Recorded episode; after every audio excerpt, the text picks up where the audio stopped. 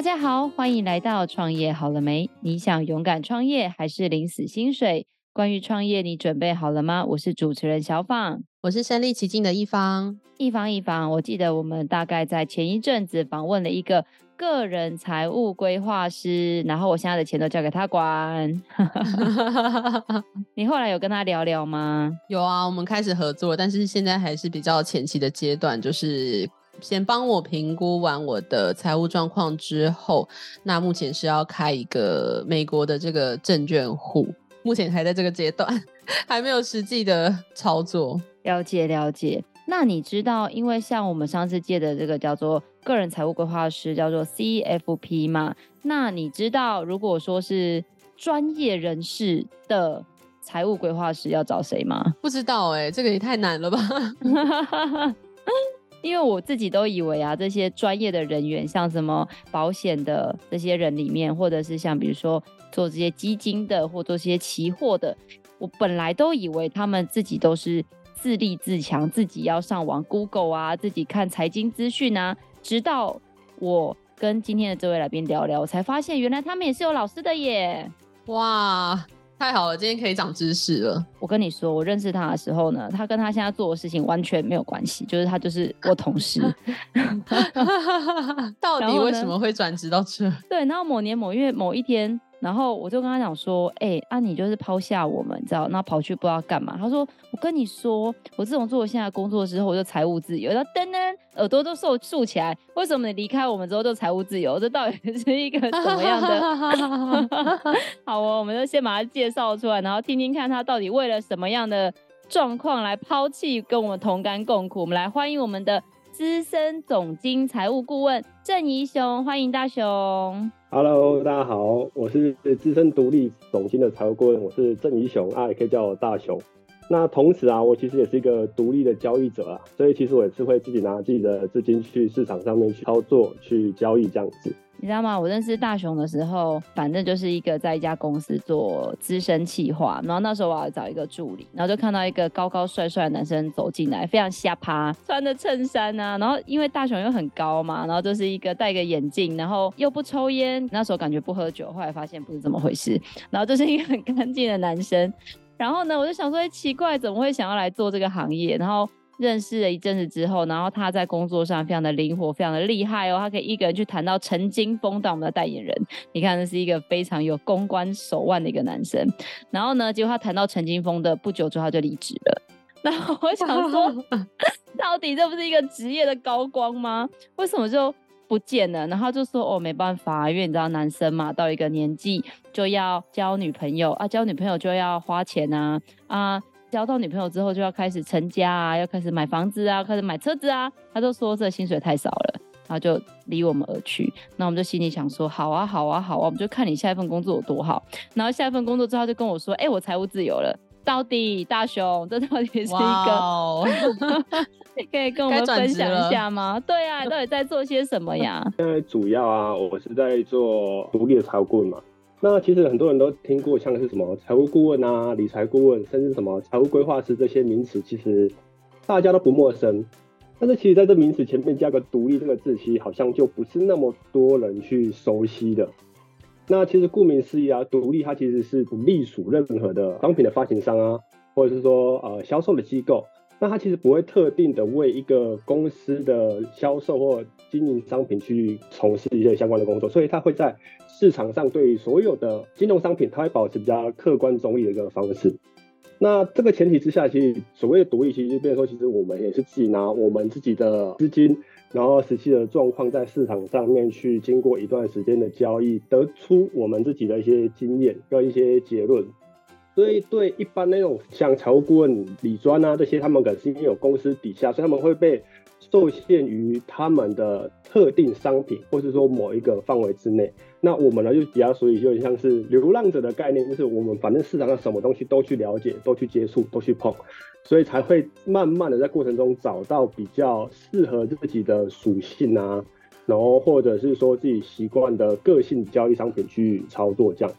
那其实这一行其实久了久了之后，其实发现说很多市场经验告诉你嘛，所以同时啊，我们也会运用一些自己的经验去协助一些像金融的一些相关产业，不管是私募基金的公司啊。保险业啊，帮他们做一些内部人员的一些教育训练，或者是说帮他们做一些特定客户的一些内部的讲座，甚至是公开的，会进行一些特定主题的探讨跟总经的分析跟预测啊。那当然，他们需要的话，有时候也会开一个系列课程，这样来帮他们上课。大雄，我觉得你讲的很清楚，我没有听得很明白，因为这这离我的生活太遥远了。想要问一下，所以你的工作主要是在，比如说是做。像我们知道很多的证券商里面有很多的研究员嘛，那他可能也会针对内部做一些预测分析。那或者像我现在跟一方认识的这一位 Maple，他是针对个人的财务来做一些规划。那到底像您的工作，除了你是一个个人独立的交易者，就是你有在资金市场做自己的这个操作跟投资的交易以外，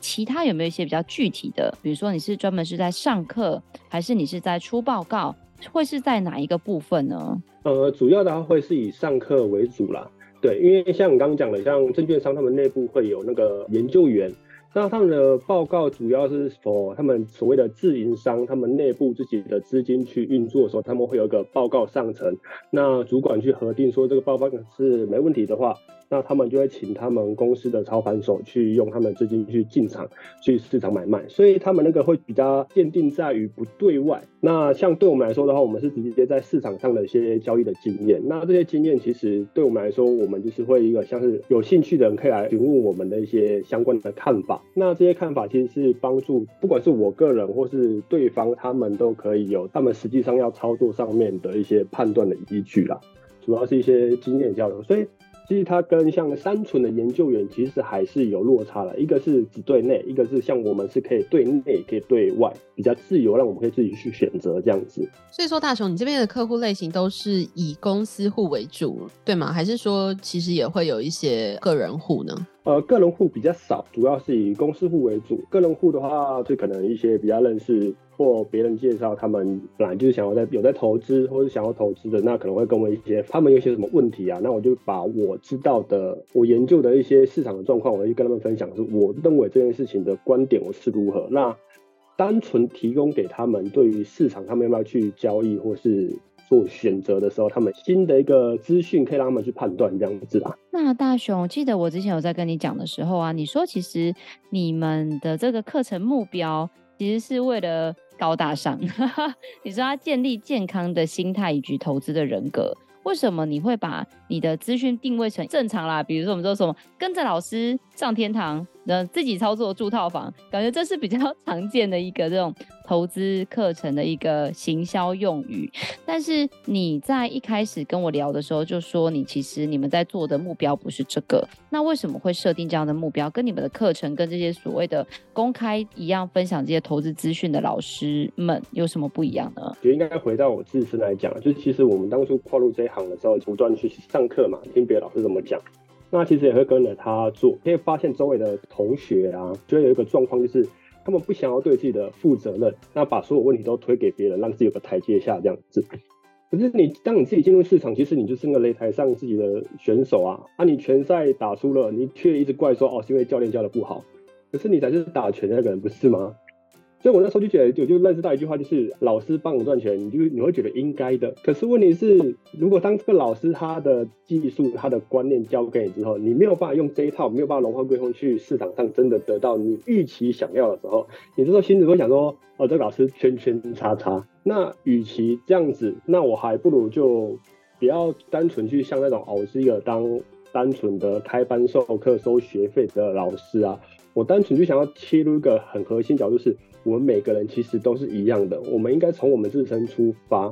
去做我们能力所及的事。那在这情况下，我就不会去想说哦，什么东西真那么好，那么多美好什么之类。我只是单纯说这件事情，如果说以我的角度去做这件事情的话，跟你可以做到的东西是不是得到这样的效果？所以我觉得这样其实，在沟通上面会给来听的，不管是公司的内部员工。或者甚至对外的民众，他们会觉得我讲的话是比较不是要一直在推你说哦，我课程多厉害，也不是要把我个人捧得多高这样子。因为坦白说，我的资金我自己去市场操作，赚跟赔是我承受。你赚跟赔你也不会分我，但是你有可能赔了，然后你还要怪我为什么？因为我跟你收了学费。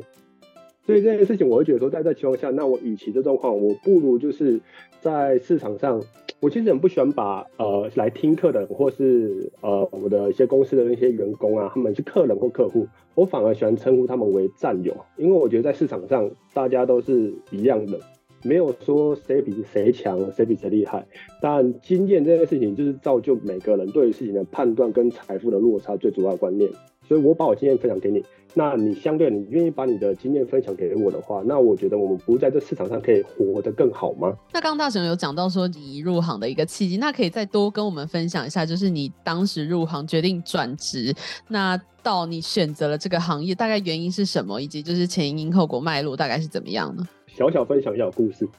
其实我那时候大学的时候啊，我就学商科，所以其实我对经济跟金融都有一些相关的一些基础。那那个时候其实就对经济的一些初步的运行有一些初步的认知嘛，但是你也知道，学生时期就年少轻狂，总会觉得离我们那时候好像太远，然后经济跟我无关，然后加上自己可能本身骨子里又是那种叛逆、那种挑战者的 DNA，所以一出社会的时候，那时候我就去公关公司工作嘛，所以是那时候认识小芳。那我会选公关公司是因为我可以接触到各行各业的产业。但毕竟那时候职位做到其实蛮高，那时候是做到副理，职位做的再高，其实还是说白还是受薪阶级嘛。所以有一天我在加班的时候，我在说，哇，那天我很晚了，那天到大概到凌晨，我就跑去公司的阳台，我就抽着烟在想事情，然后我就刚好看着对面的那种大楼的房子的时候，我就在想说，如果只靠一份固定的收入，有办法让我过上想要的生活吗？那这个问题，我相信每个人都有自己的答案呐。所以我那时候我就意识到啊。原来其实大学学的经济学这件事情，其实离我们一点也不远，因为它时时刻刻都在我们身边嘛。不管我们现在去买个早餐要干嘛，它都是一个经济的行为。只要我们人生没有闭眼那一刻，我们就跟经济脱不了任何关系。所以那时候我就想说，好，那我就想要改变现状，所以我就那时候就用闲暇的时间，我就开始去接触各式的投资项目啊，跟人聊天啊，然后有在做投资的朋友去跟他们请教啊。那所以后来因缘机会之下，我才刚好看到一个朋友，也是他原本就是从台船，然后也是离职做全职的交易者，然后那时候我才开始觉得说，哎，他敢做这件事情，那为什么我不敢做这件事情呢？所以我后来想说，好，那为了生活，为了以后想要的东西，可能去买房或什么的成家立业。所以那时候我就离开了，成为一个独立的交易者嘛。那交易者的时候就会有慢慢累积很多的经验，就可以开始有周边的想要来询问你一些呃你的对市场的判断跟观点什么的，所以才进而再转为做一些独立的总经的个财务顾问这样。不做不知道嘛，其实一做也下跳，在市场上也大概做了七八年的时间。那其实另外来说啊，就像独立交易者，其实他跟独立的总经的财务顾问，其实跟创业者其实也一样。就是我们其实都是第一线的去面对市场，其实遇到的所有的挑战跟问题都会是最直接的。其实我觉得会出现这个契机，其实都是因为希望自己的人生会有所不同啦。那我选择为这个不同的人生做跨出舒适圈的这个决定，所以才跳开了受薪阶级这件事情。那大致上都是会意识到些什么才会想要改变嘛。所以也是因为那一天在阳台上。抽个烟，看着对面凌晨，心里很充满的圈圈叉叉，在想说好，那我想要走出这个世界，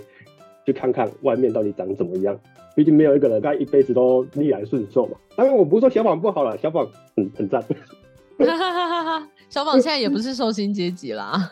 对啊，对啊，对，所以他现在也走出他的那个受薪阶级的舒适圈了。好哦，那大雄，我就要回来继续对你严刑拷打，因为还是对你的产业很有兴趣哦。因为你刚刚说你的个人的客户很少，大部分都是一些企业的客户，那多半都会是什么样的人会需要邀请你去帮他们上那样的课呢？那上这样的课，因为像最前面介绍你，其实我对于这个名词有点陌生，叫做。总经，这个总是总体的总，经应该是经济的经，应该是总体经济的意思嘛？那我猜测啦。那到底这个总体经济，因为就是有很多的面向啊，那到底什么样的客户会去找你上什么样的课？那这些课会是一个制式的课程，还是他们可以许愿说啊，我就特别想听什么这样子呢？我算客户类型很广啊，其实我不单单只是局限在公司、行号、机构这些可能做讲座这样之外，那像有些如果说本来就是有兴趣投资的朋友，那我们也都会互相的交流，所以其实他们有时候很多问题会来问我，那我其实就是知知无不答嘛，那我知道的我就跟他讲，所以其实接触的跟服务类型其实蛮广的。上至 VC、保险、投顾这些机构，如果他们有需要，他们可能会啊询问说：“哎、你在这方面有没有研究？有没有相关的一些资料？那可不可以来跟我们分享？就是说，在这一块。”市场上究竟近期可能发生了什么事情？那发生什么事情对他们后续可能在研判这件事情上面，可能他们就会有一些相关的一些依据在来去改变他们内部的报告或什么。所以公司的客户来说的话，他们会是比较偏向于我去把市场上实际的第一手的讯息拿回去这样子。那像对一般民众来说，他可能当然不外乎就只是很直白，就问说，哎、欸、啊，我到底要买什么？我到底要投资什么？我到底要做什么才赚钱？可是这件事情，我觉得他们就是有点想的太简单，因为你要投资什么，其实它中间还会发生很多你要需要考量的事情嘛，所以才会有出现所谓的什么呃财务顾问啊，主要是帮你厘清你该做什么，你能做什么，那你可以避免什么。那大部分人可能会觉得说，那我们跟财务顾问到底有没有差别？其实差别上的话，财务顾问他可能百分之七十，大部分主力是帮你审视个人他你的财务状况，帮你建议，然后跟一个相关的一些配置的一些计划这样子。那对我们来说的话，我们可能大部分时间是在于跟市场做接触，那我们是把市场第一手讯息给你。那当然，我们在很后端，可能像是帮你客人或者是公司做财务规划的话，我们就比较不会那么自私的说出一个计划跟报告给你，我们可能会出一个像是建议给你这样子，所以它的程度上其实会跟财务顾问是会有点差别的啦。那你至于说课程的话，像是有一些我们会分客座的讲师或是主讲的讲师。那当然，费用跟相关的东西的话，都会是依照你的需求先谈聊过之后，根据内容跟时长来客制化课程内容跟讲座内容，甚至是收费这样子。大雄，那就是再接着深入问您一个，跟您讨论一个问题，就像是我们之前有访问过，也是一方的朋友，叫做 InfoLink 这家公司的总裁。那那天去拜访他，因为他们就是专门做业界非常有名的能源顾问公司，那他们一样就是会上课。会办大型的讲座，或者是全世界的只要做能源相关的，都会给他们买报告。这样就问他说：“哎，那？”一样都是报告公司，世界上有这么多做调研的公司，为什么你们家有把握？就是所有的公司非得要你们家的报告不可？然后他那时候就说：“哦，因为我们家在全世界各地都有养员工，尤其是在中国这个很重要的一些战略的地位，他们都有自己直接 hire 人在当地去收集这些数据。那但是像您来说的话，你们的团队是怎么样可以确保你们提供的资料是正确的？”然后让你们的在这个课程上的公信力是足够的呢？呃，像资料的话，基本上我们取资来源不外乎就分两种嘛，一种是实地的访查嘛，那实际上看到的数据做记录，这是其一嘛。其二的话，基本上因为以总经来说的话，其实大部分有些数据你要一个个去收集，其实是太花时间，而且你可能甚至没有办法收集到那么全面。所以其实那时候我们会用所谓的像是二手资料。就像不管是你写论文之后也是嘛，会引用。那我们的引用的单位呢，基本上的话，除非是特别的机构是很有权威的，我们可能会引用。但我们大部分是会以政府的数据来去做引用，因为这个数据的话是他们各个国家政府他们都要进行在调查嘛，那他们也会相关的一些讯息的公告。但是这个东西就是，只是你有去看过他们政府的出来的一些数据报告，其实你会发现事情是，他写的真的太复杂，然后真的写的没有人看得懂，而且资料太分散。所以，我们角色就是我们会把它浓缩、统整，那可能用一个图表的方式，上课的人他可以快速的知道说，啊，根据数据我们看到了什么，那未来可能要注意什么，以及可能会发生什么。所以用这个方式其实是可以让我们的数据取得来说是比较是正确、比较公信力的。那因为我知道，就是接触过一些，例如说，哎，保险经纪人啊，或者是财务顾问这些，他们可能都会有特定的解决方案，例如说，哎，用保险来解决，或是用股票来解决。等等的这些。那不知道就是这前面有提到说你们不局限于某一家公司或是某一个投资产品。那针对不同的客户，你大概会有什么样的建议？可以跟我们举一些例子吗？让我们就是比较清楚的了解你们大概会有哪些的解决方案。我姐也在问我啦，因为反正我姐她反正她也知道我做很久嘛，然后所以她就有一些问题问我。她今天早上问个问题，我觉得很有趣。她问我说，她想要帮她儿子做投资。然后我就说哦，可以啊，那你要把他投资的目的什么？他说可能之后要存那个教育基金什么之类。说教育基金的话，那基本上你应该要选的是可以打败通膨，然后稳定，因为你要的不是赚钱获利嘛。所以我就会知道他的需求是什么。然后那时候我就问他说，那这样他你现在小朋友的红包钱大概多少？他说现在红包钱大概一万二。或者说一万二你要存到他能当教育基金，要应该要存蛮久的。但是我会觉得说，因为红包钱有个优势是什么？每年都会进账嘛，而且是净收入嘛，所以说那很简单。那你的红包钱来说的话，它不是要去投资，而是要去做理财。我觉得理财跟投资是很多人会混淆在一起的东西。理财的目的是用于对抗通膨，不要让的东西消失。那投资是获得累积资产的一个门票。对，所以它其实逻辑上是不一样，但很多大部分的人会把它混杂搞在一起。所以我就跟他说：“那你小朋友红包钱应该是用理财的方式去做这件事情，而不做投资。”所以我那时候就跟他说：“他可以去做外汇、外币的买卖。那像现在的话，他可以去考虑买入日元，因为他短期这红包钱他一定是不会动到嘛。那以今天早上看的话，日币的跟台币的汇率大概是零点二二。”然后，如果说它能回到零点二四，它其实就九趴的净赚。那以九趴净赚来说，基本上又几乎近零风险这件事情，我觉得它就可以对抗了所谓的通膨。那我觉得他应该要做的是帮小朋友做这件事情。但如果他的跟我说小朋友不是红包收入的话，那这件事情就不适合做。所以我举这个例子是说，当你在做，不管是你要做理财或投资前，你应该知道说你你想要得到的东西是什么，那你有多少的资源能去运用，才能去找到对应适合的东西。所以我不会说，呃，像有些可能保险经纪人他们可能说，哎，我这边有什么什么不错的投资型保障或什么什么的。那我觉得这个比较可惜的东西，就像是你现在是身体有疾病，然后你去找个医生看医生，可是你去找医看医生的时候，你就说，哎，医生我头痛，然后他说好，那我给你感冒药。然后医生我骨折，然后他给你感冒药；然后医生我胃痛，然后他给你感冒药。你不觉得这个就有点不是对症下药吗？所以为什么还说独立的财务顾问的差别在于说，我们是根据你有什么需求，你身上有什么状况，那来去投相对应的药，硬要去要求说啊这个药效好不好，你的投报高不高这件事情，我觉得。这件事情不是你要去探讨的一件事，因为你要来是看病，那可能药效可能投保也没那么高，但是它其实可以解决的问题。那市场上有没有更高的东西？我相信一定有。那可能我现在目前没有研究到，所以我当然我自然而然我没有办法提供给你。所以对我们来说，我们就有点像是个家庭医生，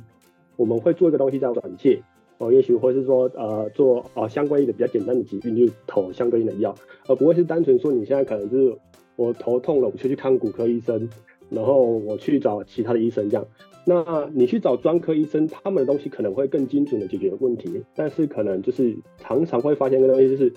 永远都是拿他们有的东西出来。那这样子其实对，我觉得不管是对那些投资人啊，或者是想要对市场了解，他们其实就会变比较受限于在某一个地方。差别可能会会在这边这样子啊。那大雄，就是因为你刚刚有讲说，刚刚是你的姐姐来问你问题嘛？那像你在你的转行的这个职业生涯中啊，因为像我自己有在 follow 你的这个 FB，其实你有蛮多蛮多不同的课程，也在不同的地方看那个简报，因为都拍照嘛，看起来就是哇，这个好专业哦。那你在这个中间的过程中，有没有遇到让你比较印象深刻的事件？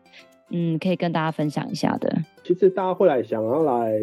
上课或听，其实我觉得他们可能想要多学东西，或者甚至想要理解所谓的理财或投资到底是什么样的领域。那可是这种东西就出现的东西，就是一定会有理解的，或一知半解，或甚至完全不理解的。呃，比较印象深刻就是那时候在上课的时候，你会发现说不同的课我没有办法限定谁能来。那来的时候就会出现，有时候现场会有争执啊，然后。一直在解决他们的问题，一些很基本的一些概念，就变成说我的课可能没办法接续，往下上，然后就变成我的课变得拉很长。其实那时候我想说，我也许我可能准备一个小时的一个讲座，一个主题，讲着讲着就自然而然主题就直接就偏掉，知道吗？变成是好像在教他们一些最基本的一些知识，一些学识等等东西。那也有遇过，就是哦程度都很好的，那我们就变成我们现场都也不太讲课，我就变成都直接技术的交流这样子。那当然我刚刚讲嘛，就是我除了做讲课之外啊。那其实我有对一般民众他们一些投资建议给他们嘛，大概五年前吧，那时候我有个学长，那他其实也是我也也算现在算我的战友了。然后那时候其实自从毕业之后，我也就没有跟他碰过面。有一次过年，我就想闲闲无聊，就找他出来吃饭，然后我们就聊着聊着聊着也没干嘛，然后就聊说啊，你最近在做什么啊？我最近在做什么啊？就聊一些近况。后来回去的时候，我们就大家就各自过各自，然后过没两天，他就忽然就跑来找我，他就说，哎、你那天不是说你现在转到去做投资、跨境投资领域吗？说对啊，他说，哎、那我这边有笔闲置的存款的时候，他说放在银行也是被通红吃掉，那不然你帮我做。我说那我们找时间来聊啊，可以啊。他说我不要，他说反正你做什么我就跟你做什么。他说我说你这个人这么有的想法吗？所以他说好吧，那我就跟他说，那我自己有在做什么东西，然后我就把我的标的给他，我说你要的话你自己做。后来做一做很好笑啊，他那时候投资五个月吧。他的本金直接缩水一半，哇、腰斩呢，好惨哦！傻眼，我想我研究那么多，研究那么久东西，我自己在做的东西，我拿我的东西给你，然后你却腰斩了一半，然后想说好，啊那我就打给他，关心他一下，想说啊，算了，反正去给他骂一骂，抒发一下好了啦。然后没想他他第一句的时候跟我说啊，没关系啊，反正不怪你，反正就给他放走。当时我就哇，你这个人也也太豁达了吧！但也是因为这件事，我才知道说，其实每个人投资人，其实我觉得，如果你真的那么在意。哦，你的本金那种大波动或什么，你不知道你的目标什么，就会发生有这种陷入自我怀疑的状况啊。当然后面这事他没有跟我特别的真实。那后来这几年，好像从去年吧，已经翻了他本金的一倍。所以后来说，哦，好，这件事情我也就放宽心了。就说怎么会有人这么随我推荐给你的东西，五个月直接涨一半。然后，然后那时候真是我就傻眼。那他他也是好在他比较沉得住气啊。然后他就慢慢放，慢慢放，放，放，放到后面，好在时间证明我是对的，就是是的，他投资给他东西，他他直接翻了他当初本金的一倍，我就说哦，好，好李家在这样子。哎，那表示就是刚好遇到就是好人哎，他刚好不在意。可是你应该有遇到那种就是真的是狂骂你的，应该也有吧？一定有，一定有，这一定有的啊。这其实就有点像心酸的故事啊，就是我觉得其实各行各业都差不多啊，就是。你看，你不管是面对理财或投资这件事情上面，我觉得是有两种人，他很很可爱。一种是种，戴着那种有色眼镜，然后又自我感觉良好的人；然后一种是不愿意为自己负责的人。那这种人，就当你在分享一些市场的经验跟观点的时候，他们总会觉得说啊，我我觉得你讲不对，我觉得你讲不对，我觉得我心中的想法才是正确答案。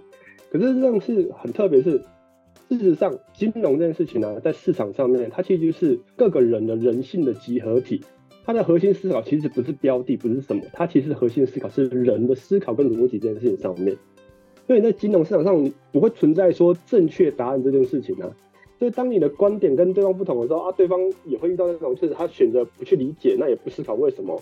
然后，所以你刚才讲再多的话也没有用，然后反而他还后面照来说啊，没有，我跟你讲，大雄的观点很烂，什么什么，对不对？可是问题是，谁能去验证这件事情？就像我刚刚举的例子嘛，我我的判断，我的观点给他。对啊，五个月砍一半、啊。那以当下五个月来说，我确实是看走眼嘛。但是事实后面证明的时候，他放着放着，后来又翻了他原本一开始的一倍。所以中间他到底是赚了多少？这件事情又能证明我的当初的观点没错。所以其实市场没有正确答案这件事情，只是只有在一个很重要的就是在金融市场最重要的一件事就是活下去最重要。活着一定能赚，但你活着，然后你活不下去，你自己把自己砍掉，那就直接就没了。还有另外一种就是他不想自己负责嘛，他就是只想要做那种稳赚不赔的生意，所以他不会对自己的决定去负责。他觉得啊，你跟我讲东西赚应该是要应该的，啊，那赔的话他就会说哦，你可能怎么样怎么样怎么样。那我觉得其实这种心态，我就个人觉得啊，真的是不太可取了。那大雄，我们来叫大雄老师好了。就是你刚刚讲，就是投资的第一课，你认为活下去比赚更多钱更重要。比如说像我跟一方嘛，我们都是属于没有什么像，不要讲投资啊，我们可能基本的理财都不是很有概念。那像这样子，我们这样的投资小白，或者是你在公开课也好，或者是企业课也好，你有没有一些比较重要的依循准则可以给刚想要进入这个市场的人呢？因为我也是从独立交易者变到独立的总经财务顾问嘛，所以其实它是有迹可循的。那其实如果说想要进入这一行的话，我觉得就是很多时候应该要做的事，应该是你自己跟自己对话。你要知道你要什么，那你敢去做什么？那你去做了之后，你才有帮我把你自己实际上发生在你身上的东西去讲给别人听，那这个才会有说服力。所以我觉得，其实，在想入这行的话，我觉得应该要先改变你的观念跟你的心态啦，就是鼓励自己多去接收一些新事物，不一定说我要做理财投资，我就一定要去只找理财或投资的东西。其实刚就讲嘛，金融就是人的综合体，所以其实你去接触不同的产业、不同的人事物的时候，其实你已经跟金融这件事情上已经搭上关系了。也许在某个地方，你看到什么不错的市场。它其实是有可能变成一个投资的一个标的啊，投资不单单只是买金融商品，只是在我没有更好投资的东西的时候，金融商品是一个最简单、最快速会放在你眼前的东西而已。所以，我觉得如果说想入这行的话，你可能要先改变心态、观念，去多接触。那在过程当中，其实我觉得也要多爱自己啦。那为什么爱自己？因为市场上打击你的东西太多了。你如果说你在自我怀疑，你再不爱自己一点，你怎么能够在这市场上活下去呢？那你怎么可以活到后面开花结果的时候呢？因为没有什么事情是对的嘛。世界上唯一不变的一件事情就是变。所以你对未来生活如果感到担忧的话，那你就多接触、多尝试，试着去跨出那个未知领域的第一步，大概是这样子。如果要当老师的话呢？如果想要当老师的话，我觉得就是刚前面这边嘛，你已经把自己打磨练很好之后，所谓师资也不外乎就是什么传道授业解惑嘛。所以其实当你身上有别人不知道的东西，或别人可以学习的东西，你把这经验传授给别人，其实你就是一个老师啦。那你能够越在市场上做越久，遇到的事情越多，能够解决问题自然而然就会越多。那当你越来越多的时候，你这时候你就可以思考说，那我愿不愿意去帮助其他人？愿不愿意把你的经验分享给其他人？那就是所谓刚刚讲到的嘛，我们先爱自己。那等我有能力的时候，我们就可以爱他人嘛。所以我们就把我们经验跟别人讲。那那时候你就可以从中，你可以慢慢的去把你知道去讲。那也许可能因缘机会之下，有机会的话，可能就会有些人说，哎，觉得不错，那可能会自办的讲座，或者是说，就会有一些单位来找你说，那你帮我做一些，先从客座的讲师开始。那当你客座讲师，你讲的观点其实是跟市场上比较少见，或是有独到见解的时候，其实久了久了就会像我现在这样，就是变我会有个每个月会有固定的主题，去跟一个机构去帮他上课。那后续也才有自己开课的机会，所以我觉得应该这样循序渐进的，先从自己做起，做好之后，然后再还有机会可能跳到你要去当讲师这件事情这样子。那大雄一个问题，其实我非常想要请教你，因为像我们现在我自己也在做呃 Podcaster 嘛，那我觉得这个跟讲师其实某种层面来看呢、啊。它可能核心的这个技能不同，但它都是一个自我品牌的呈现。那我知道你就是从一个完全陌生的，然后到现在算是一个自品牌的讲师或者是自营者，你是怎么打造自己的品牌呢？我觉得打品牌的话，呃，其实不外乎大概分几种啊。一种可能也许有些人可以说，啊、呃，我就一战成名，那这种东西就自然而然就会找他嘛。那这个东西当然就是可遇不可求嘛。那也有可能就是他可能会说哦，我可能我有很多经历什么什么，然后我不断的去做呃广告，去做 promote，那让更多人看到我知道我知道之后，我来去销售我的课程。那我比较不一样是我会比较偏向做口碑这件事情。那我觉得这其实会有关于个人他在做这个品牌他的本身的个性跟他的想法啦。那我本来就不太想要去做，那就是单纯只是收学费这件事情。其实我跟外面不太一样，就是有些人可能会有财务顾费，可能会先咨询，然后可能会有规划的话，咨询跟规划的费用嘛。那其实我是基本上我是不太收费的，我是只要请我吃顿饭就好。因为我觉得这有个好处，就是吃饭这件事，其实你可以从更多他的决定跟行为模式去知道对方他要请你吃什么，他要约哪里的时候，你可以知道他的金钱的认知观跟他一些平常的行为模式的个性。这些其实是从透过那些财务规划，他单纯只是透过自私的调查或什么，他比较难去收集到的一些隐性的资讯。投资就是要让大家自己找到自己适合的东西，舒服，不然。我就是变成多一个工作而已啊，那何必呢？所以在这情况下，我就说，那你就请我吃个饭。那吃吃怎样，我觉得我觉得没关系，就是你决定就好，反正我时间能挤的时间我就配合你。那我觉得这个另外一个好处就是，正是因为我不收费，所以我可以选择我要不要去用我的时间解答你的问题或什么之类的。对，所以我觉得这样对我来说，我反而会有更多的时间，我可以去在市场上面去研究新的东西或什么的。因为人的时间一天只有二十小时，扣掉睡觉那些，其实夯不啷当时间都剩没多少了。那我如果是大部分时间用在开班授课赚钱这件事情上面，那其实我觉得久了久了会跟市场越来越脱节。这时候我觉得这是不好的点，是因为金融市场变化太快嘛。如果我离市场越来越远，越来越远了，那我怎么可以确保说我讲出来的东西是市场上最新、最相对正确的东西呢？所以，比如说我在做行销品牌在上，我比较偏向于口碑的原因是这样，因为我希望我讲出来的东西是。跟市场最近的东西，对。那大雄对你来说啊，就是你待在这一行这么久，就是担任财务顾问的方面，你有没有觉得就是哪一个核心技能是你必须要具备，而且也是需要培养的呢？核心技能的部分的话，我觉得其实这一行其实它具备的能力其实蛮多的，其实不管是像市场的敏锐度啊、独立思考的能力啊、敢于挑战啊，甚至摆脱传统的一些金融的旧刻板印象的束缚嘛。那我觉得个人最重要的核心还是开放的心态，而且敢不敢用自己的钱去市场上面去战斗。因为你真的学了很多东西，但你始终你不拿自己的钱出去的时候，其实你没有办法感受到那个市场的压力，那它就不会成为你真正的东西。那当然市场变化太快嘛，新知跟新的标的永远追不完。但如果说你一开始就限定了自己的想法去接触新东西的勇气的话，那只要市场一一改变的话，你就很容易会陷入自我的怀疑的情绪里面。那你久了久了，你就会跟市场脱节，那就被市场淘汰这样子。好哦，那大雄老师，接下来呢，我还有两个问题，一个是我自己要问的，一个是帮你问的。好，自己要问的就是呢，因为你知道，就是。本人很忙，没有时间看市场。你自己有在接受这种个人资金的投资吗？还是其实就是纯给一些资讯或咨询呢？呃，在这边的话，其实我不太会去帮人家经手操作跟投资这件事情啊。但如果说你愿意跟我聊，我可以提供给你相关的资讯跟管道，让你自己去做选择。因为我觉得决定在你的手上，不应该在我的手上。我只能给你一个建议这样而已。那第二个就是帮你问的啦，因为。前面你有说嘛，你很希望可以有更多的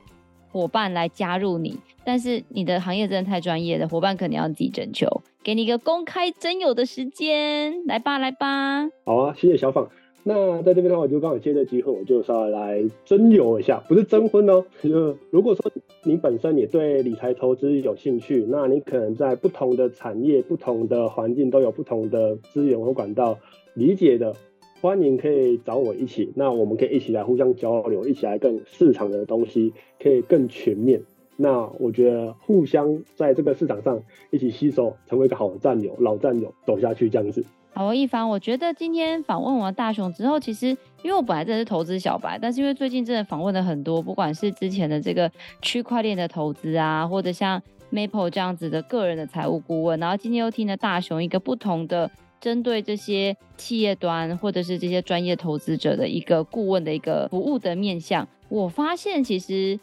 因为以前呢、啊，我可能就是就像他说，我就是那种投资跟理财分不清楚的人，所以我觉得慢慢慢慢透过这些很专业的来宾，也慢慢让我对这个投资没有感觉到这么样的害怕，因为我一直觉得说，天哪，我赚的辛苦钱，我每周。开玩笑说我没有骗财运，所以都赚正财，然后就很害怕我 赚的这些正财腰斩，因为我刚刚讲的好恐怖哦。我自己最大的学习就是，因为不管是不同的就是投资理财的呃管道也好，就是他们都会有他们自己希望能够推荐你的东西，例如说保险就是推你保险，然后证券就是推你证券，股票就是推你股票等等，就是他们没有一个。就是因为我最近才知道这件事情，就是原来你们分工这么细。我原本以为就是财务这方面就是哦一两种就结束了，其实其实没有，就是其实会有非常多多种，就是认识到了一个新的职业这样子。对啊，今天真的非常感谢大雄的分享。那我觉得大雄从一开始他为什么要投入这个行业？那当然他对于非常多的这个。不管是在分析啊、数据啊、授课，还有重点是，我觉得他有一个对于投资理财很好的一个心态。那大家如果呢，对于自己的财务，或者是对于很多的这个呃财商的咨询，我相信大雄刚刚说了嘛，只要请他吃顿饭，有限定要吃十五块的卤肉饭，还是一千五的法式餐厅吗？都可以，你请我吃卤肉饭我也 OK。OK，好，大家有听到哦，所以呢，我们会把大雄的。联络资讯放在下方资讯栏，请大家找一个至少有冷气的卤肉饭，然后呢就可以约我们的大雄顾问，然后可以聊聊。你自己对于这些财务相关的一个看法，然后或者也可以听听我们大雄的建议。我们相信大雄呢，我自己就是非常推荐他，因为我从认识他到现在，他不管做哪一份工作，到现在有时候我还会请他来帮忙支援我的一些小小的活动。那大雄在每一份工作，他都是非常的热情，且非常的专业的。所以大家有需要的话，就可以透过我们下方的资讯栏来联络我们的大雄。如果你喜欢我们的节目，也别忘了给我们五星好评加分享哦！创业好了没？我们下次见喽，拜拜，拜，拜拜。